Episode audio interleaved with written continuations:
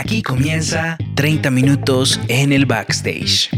Música, Arte, comedia, anécdotas. Todas las historias detrás de los artistas aquí. en 30 minutos en el backstage.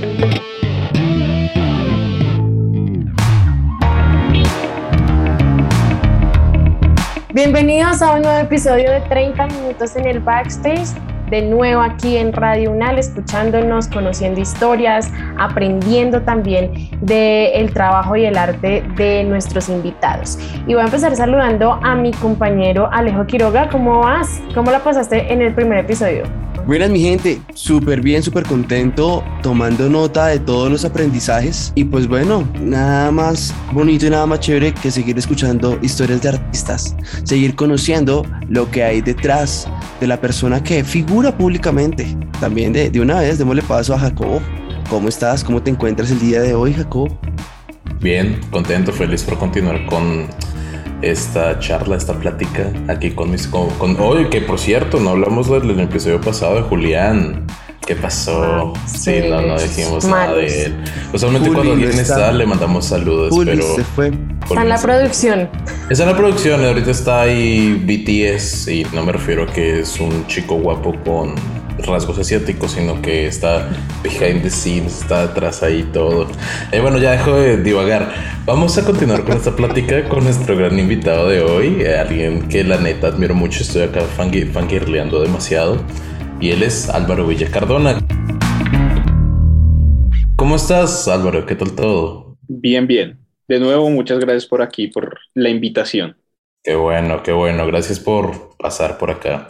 Y continuando un poco con la plática que tuvimos en el episodio pasado, ya hablamos de cómo llegaste, cómo, cómo la música ha sido importante. No hablamos mucho de tu banda ni nada de esto, pero vamos ahorita un poco más con temas de la actualidad. Quisiera preguntarte acerca de Cadencia, el podcast que tienes, eh, pero más que todo, ¿por qué y cómo es que decidiste que tu tema principal eh, si no me equivoco, porque es lo que he visto, pero pues según yo el tema principal es bandas colombianas, que, bueno, no decir nadie conoce, pero muy, muy poca gente no conoce y son joyas ocultas que están ahí, están ahí, búsquenlos, vayan a la luz, la lámpara lo tiene Álvaro. Cuéntanos. Eh, bueno, pues como les había contado en mi otro proyecto, eh, yo hablaba como de muchos temas, ¿no? Pero principalmente como de cine y de televisión, pero pues a cada rato metía como diferentes cosas y en medio de la pandemia, eh, como que dije, venga, ¿por qué no hago algo relacionado con música? La música siempre me ha gustado mucho y no es un tema que haya involucrado mucho como en lo que hago. Entonces empecé como a mirar, hice como unas reseñas de unos álbumes de artistas anglo, eh, hablando como, como tratando de relacionarlo. Entonces que la canción que hizo Billie Eilish para eh, la película de James Bond. Y bueno, como vainas así. Y después de eso, eh, pues tuve la oportunidad de hacer un nuevo proyecto que no fue Cadencia, sino en ese momento se llamaba La Mochila Estéreo, con una compañera del colegio. Eh, como justo antes de la pandemia tuvimos una reunión de la promoción del colegio y ella es una comunicadora social que, estu pues, que estaba en la emisora de, de la Javeriana, entonces como que yo dije, me parecería chévere como trabajar con una persona que ya ha tenido algo de experiencia en, en esto y entonces creamos la mochila estéreo y ahí dijimos como no, pues enfoquémonos en música, pero en música colombiana.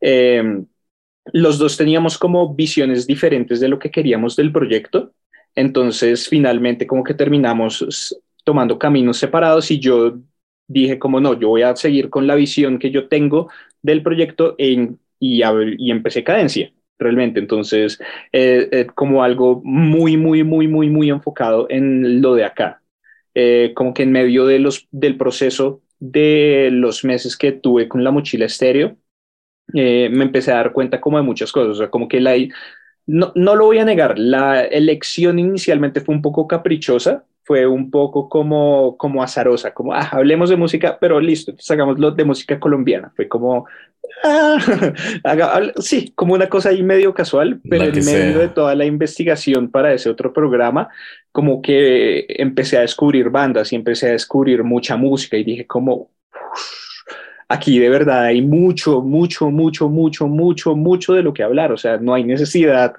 de hablar de otra cosa, porque todo lo que uno quiera se encuentra aquí en Colombia. Entonces, como darse cuenta de que se están haciendo cosas y que se están haciendo cosas muy buenas y que cualquier género que uno busque, alguien lo está haciendo y lo está haciendo bien en Colombia.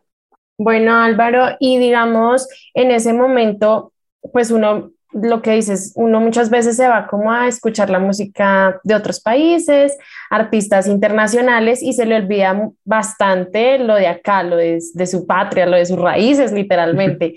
y casualmente nuestro proyecto también es con esa intención de dar a conocer esos artistas que muchas veces porque no se les da la oportunidad, porque, no sé, la gente lo escucha, pero pues bueno, no, no, no, no impacta tanto como, por ejemplo, algo más comercial.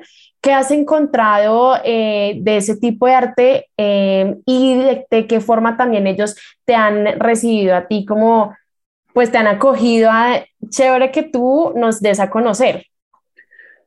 Pues es que creo que se conecta con algo también de lo que hablábamos en el episodio pasado y es como las dinámicas que se encuentran en los medios masivos. Y es que eso que dices tú de que tendemos a irnos hacia los artistas internacionales o todo eso es porque es lo que suena principalmente, o sea, no, no es no es una cosa de negligencia, no es que uno diga como no, es que yo no quiero escuchar nada colombiano porque es que todo lo colombiano es una porquería. Claro, hay gente que es así, pero en general se trata de que con lo que tenemos contacto es con los medios masivos y en la radio hay muy pocos espacios en donde suene música nacional y la música nacional que suena está muy asociada a unos géneros específicos y a unos artistas ya con una trayectoria muy, muy larga, o sea, como que también han tenido que trabajar mucho, pero que están como en unos géneros más populares, más comerciales, podríamos llamarlo, entonces es mucho más complicado llegar a una banda independiente, ¿no? Es mucho más complicado llegar a una banda de Bogotá o de Cali o de Medellín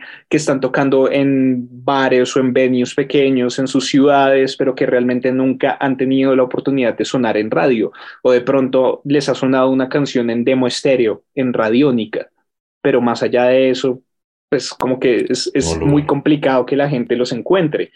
Entonces, digamos que por ese lado el trabajo ha sido como eso, ha sido como realmente de buscar todas las bandas que pueda encontrar y tratar de, ser justo en, la, en, hablar de ellas, ¿no? Porque también como que uno puede eh, terminar hablando solamente de lo que pasa alrededor de uno. Eh, entonces, hablando solamente de lo que pasa en Bogotá, por ejemplo, de las bandas de Bogotá. Eh, pero entonces, como también abrir uno la perspectiva a lo que está pasando en el resto del país para, para saber también y pues como para poder transmitirle ese conocimiento a la gente.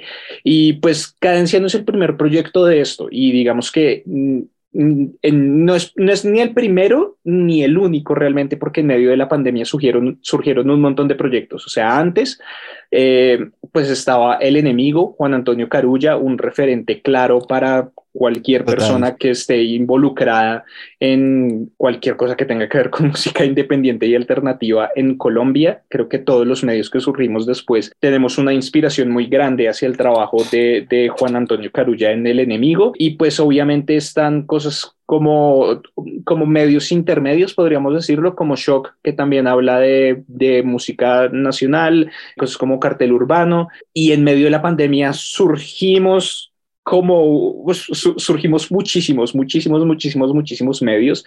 Y pues ya después de un tiempo, pues como que cuando las cosas van volviendo un poco a la normalidad, también las personas van dejando los proyectos de lado, pero ahorita somos un montón, ahorita somos bastantes, entonces yo me considero como parte de un grupo muy chévere de medios y de personas que estamos trabajando como en conjunto para que esto suceda.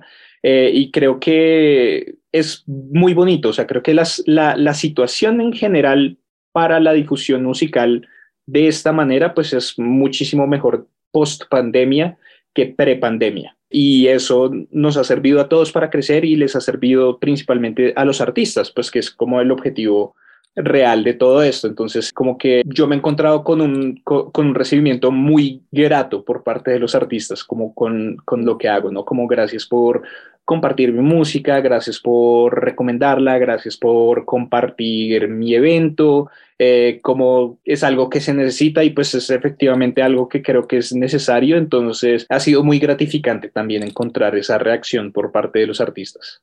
¿Sabes? Eso que mencionas de que a raíz de la pandemia surgieron tantos eventos, no eventos, sino programas como este en el que estamos 30 minutos en el backstage o el tuyo, Cadencia, muchos artistas que han pasado por aquí han dicho algo y es que esto, uno, ayudó en ese momento a la salud mental de muchos, porque básicamente fue eso, esto fue un salvavidas para muchos de nosotros, pero al mismo tiempo se está convirtiendo en un salvavidas para aquellos que quedaron atascados con el tema de la industria que se cayó, o sea, en pandemia la industria se cayó, no había industria. Entonces, de alguna manera, este tipo de espacios pienso que se vuelven en eso, salvavidas para poder retomar aquellos que, quedaron rezagados en lo que conocimos como prepandemia, cuando no habían espacios, cuando era todo más complejo. Así que sí, total, total, totalmente coincido contigo en eso. Sí, yo creo que pues fue uno de los aspectos positivos de la pandemia realmente, como que creo que ayudó a muchas personas a darse cuenta de la importancia de, de cosas como el arte, de cosas como la música. Entonces, lo que ayudó a muchas personas en medio de su encierro fue conectarse precisamente con eso y creo que muchos de los creadores de estos programas también encontraron como como en eso, como venga, estoy escuchando toda esta música, ¿por qué no hablar un poco más de eso y cómo darlo un poco más a conocer? Entonces, a pesar de toda la porquería que trajo la pandemia, pues también trajo cosas buenas y no se puede negar.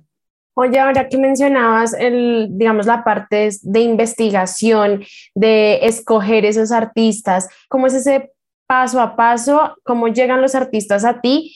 Y pues sí, como ese tema crítico para decir, vamos a hablar sobre, esta, sobre este grupo, sobre este artista en general. Pues hay varias instancias en las que yo hablo de música, generalmente. O sea, digamos, están como los videos más generales, en donde que son como las recomendaciones de eventos o recomendaciones musicales en las playlists, que son como espacios realmente abiertos a todo. O sea, no hay una, no hay un concepto editorial, como todo evento, desde que sea de música colombiana, entra dentro de la agenda musical. Toda canción sea del género que sea, desde que sea alternativa o independiente, entra dentro de la playlist de novedades de cadencia todas las semanas. O sea, ahí realmente no hay, no hay como ningún filtro. Ya después, cuando hablamos de recomendaciones, ya sí se trata como de un tema más personal, realmente. O sea, es como, pues es lo que me gusta, es, es lo que me gusta más a mí, pues afortunadamente yo tengo como un gusto bastante amplio, tengo como, como un gusto bastante ecléctico, entonces mis listas de reproducción siempre han sido bastante diversas, entonces tú te puedes encontrar un rock en inglés seguido de un bolero, seguido de algún vallenato por aquí o por allá, una salsa, eh, algo de post-punk ruso, o sea, como que siempre ha sido así, entonces en general como que la curaduría de recomendaciones termina siendo bastante variada, afortunadamente, y cuando ya se trata como de reseñas o entrevistas, ya es porque son trabajos o artistas que de verdad me deslumbran completamente o que siento que son innegablemente relevantes para lo que está pasando ahorita. ¿Y te consideras a ti mismo como un crítico musical en este punto? Pues no sé, no sé porque yo tengo como bastantes inconvenientes con la crítica como tal, como con el ejercicio de la crítica. Yo me considero como un comentarista porque además. Un faro de luz en la oscuridad. Yo, yo te puse.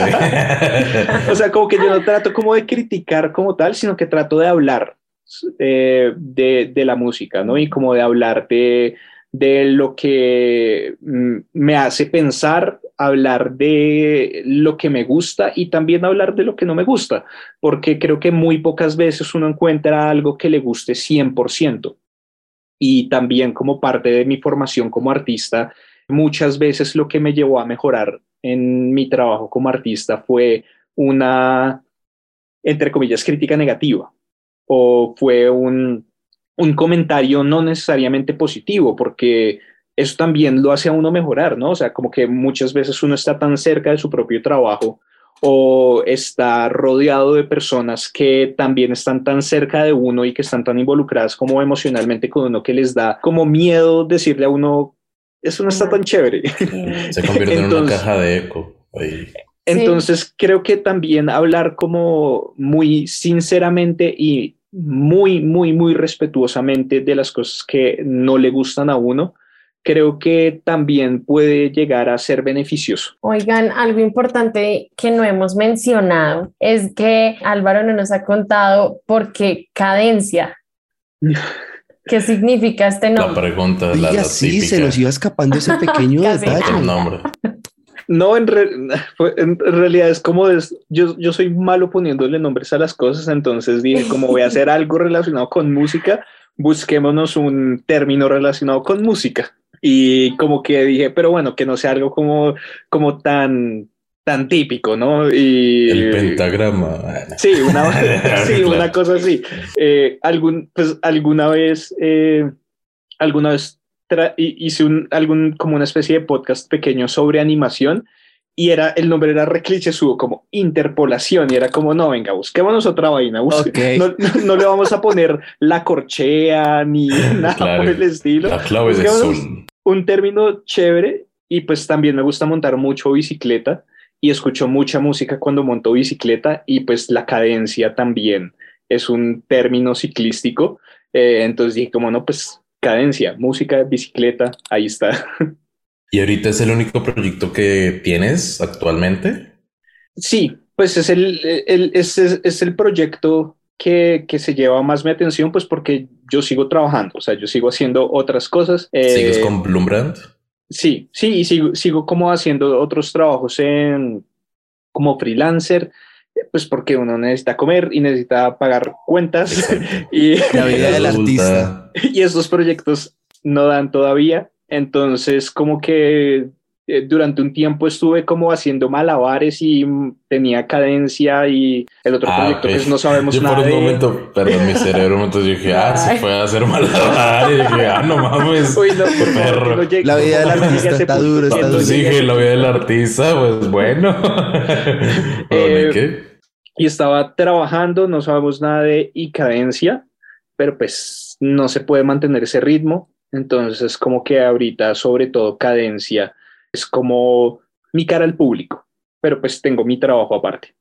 Oye, hablemos un poquitico ya para, entre comillas, ir cerrando sobre Bloom Brand. ¿Qué es este proyecto? ¿De qué trata? ¿Qué consiste? ¿Cómo es que se, se genera? Así como para, para ir cerrando ideas.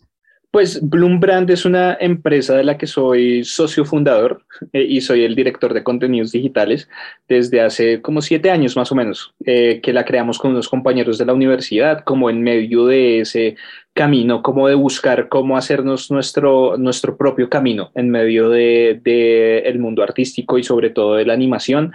En ese momento teníamos como unas ideas para participar en unas convocatorias y decidimos que la mejor manera como de, de poder participar eh, era creando nuestra propia empresa, o sea, como creando nuestra persona jurídica para poder ser parte de todas estas convocatorias. Y ahí empezamos, ha sido complejo, nos hemos enfrentado a la realidad, nos ha pegado la realidad de frente, entonces como que no nos pudimos dedicar 100% a la animación y al audiovisual como era lo que teníamos planeado y nos convertimos más bien en un estudio de marca. Luego entró un comunicador, eh, no, un diseñador gráfico y también mi, otra socia es una comunicadora social, entonces como que decidimos tratar de integrar como todo esto que sabíamos del mundo del arte enfocado hacia la comunicación de, de, empresas. Entonces, como que hemos trabajado mucho como en campañas de comunicación interna o en creación de videotutoriales o en eh, creación de videos para capacitaciones y pues aparte seguimos haciendo como nuestro trabajo que ahí fue que salió nuestro corto Mendigo Ruido y nuestro corto Amar que vamos a empezar a, a distribuir ahorita este año. Wow, qué, qué, qué chingón todo esto. Eh, bueno, para ir también como, no cerrando, pero como quería preguntarte como, ¿qué, qué, ¿cuáles son tus expectativas en cuanto al presente que estás ahorita en cadencia y cómo lo ves hacia el futuro? Porque ahorita veo que te contactan como para muchos, no sé, como por ejemplo la fiesta esta de pero escuché que te invitaron para um, el, el álbum de Nicolás Fumadores o como ahorita veo que están dándote bastantes rifas, sorteos, giveaways de boletos para entradas que llegan a ti, o sea, sí, estuve molestando con lo de Faro, pero la neta siento que eres actualmente un gran exponente, como que la gente va a ti o así lo percibo yo, yo voy a ti para ver qué está pasando, qué va a pasar y, bueno, cómo recibió todo eso y qué esperas como futuro con el proyecto de Cadencia.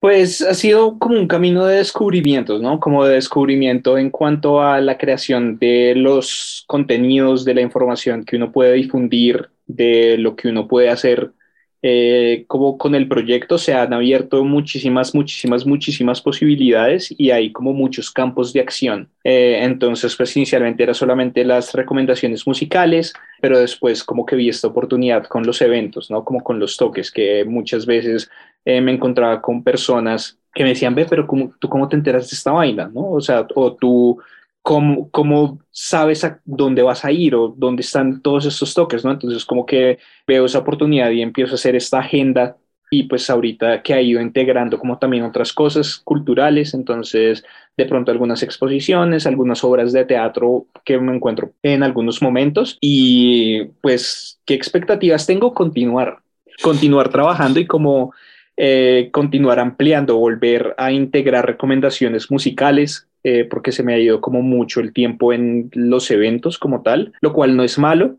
pero pues para que la gente quiera ir a un concierto de un artista, tienen que haberlo escuchado.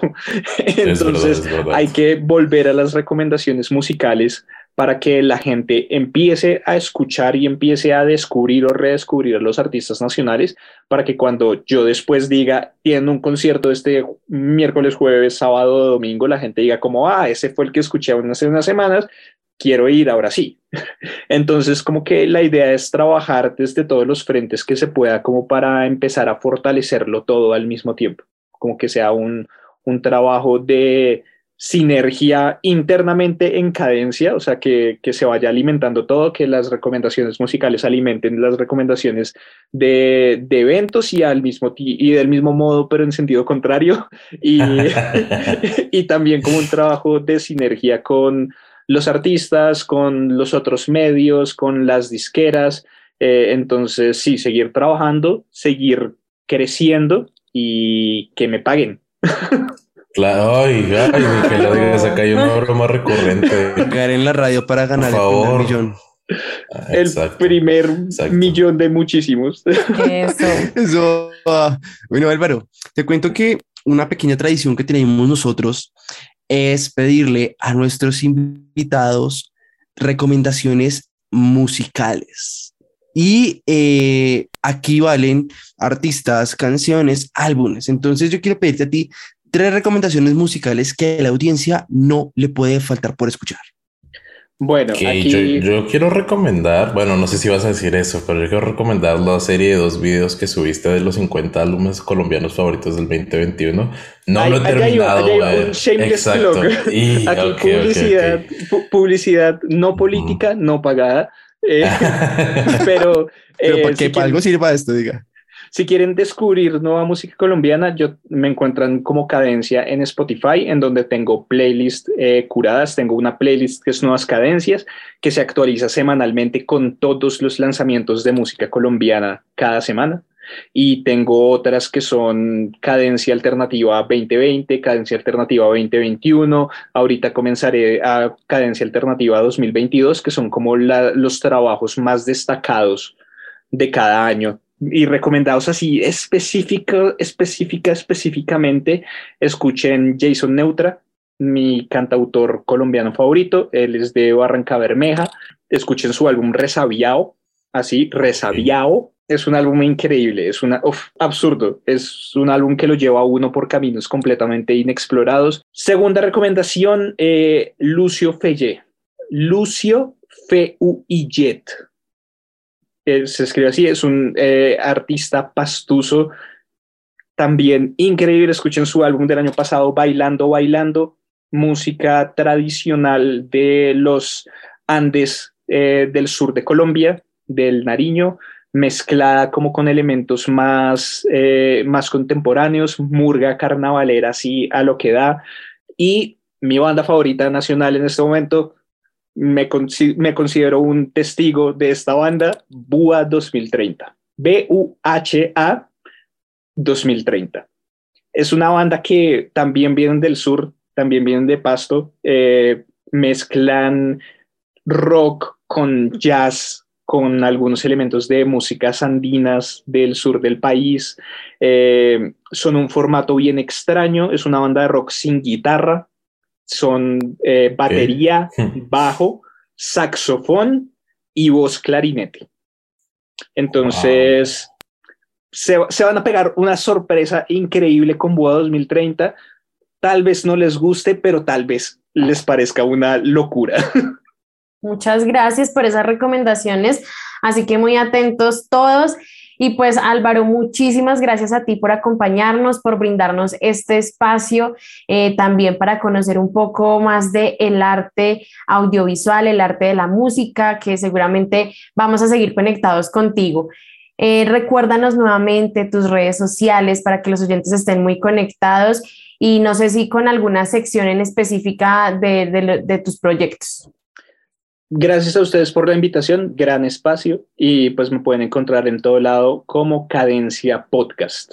Eh, hago recomendaciones todas las semanas sobre toques, sobre eventos, especialmente en Bogotá, porque ahorita no tengo mucho tiempo, pero la idea es expandirse a otros lados. Eh, hubo un tiempo que estuve hablando de Medellín, pero pues ahí me, me ido empapando y hay como cosas en todo el país, entonces la idea es llegar allá y también recomendaciones musicales. Bueno, pues muchas gracias nuevamente a Jacob Martínez, Alejo Quiroga por acompañarnos en este espacio. A nosotros nos encuentran en Instagram y TikTok como arroba 30min en el backstage.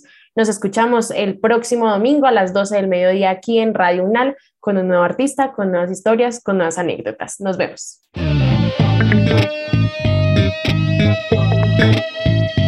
Esto fue 30 minutos en el backstage.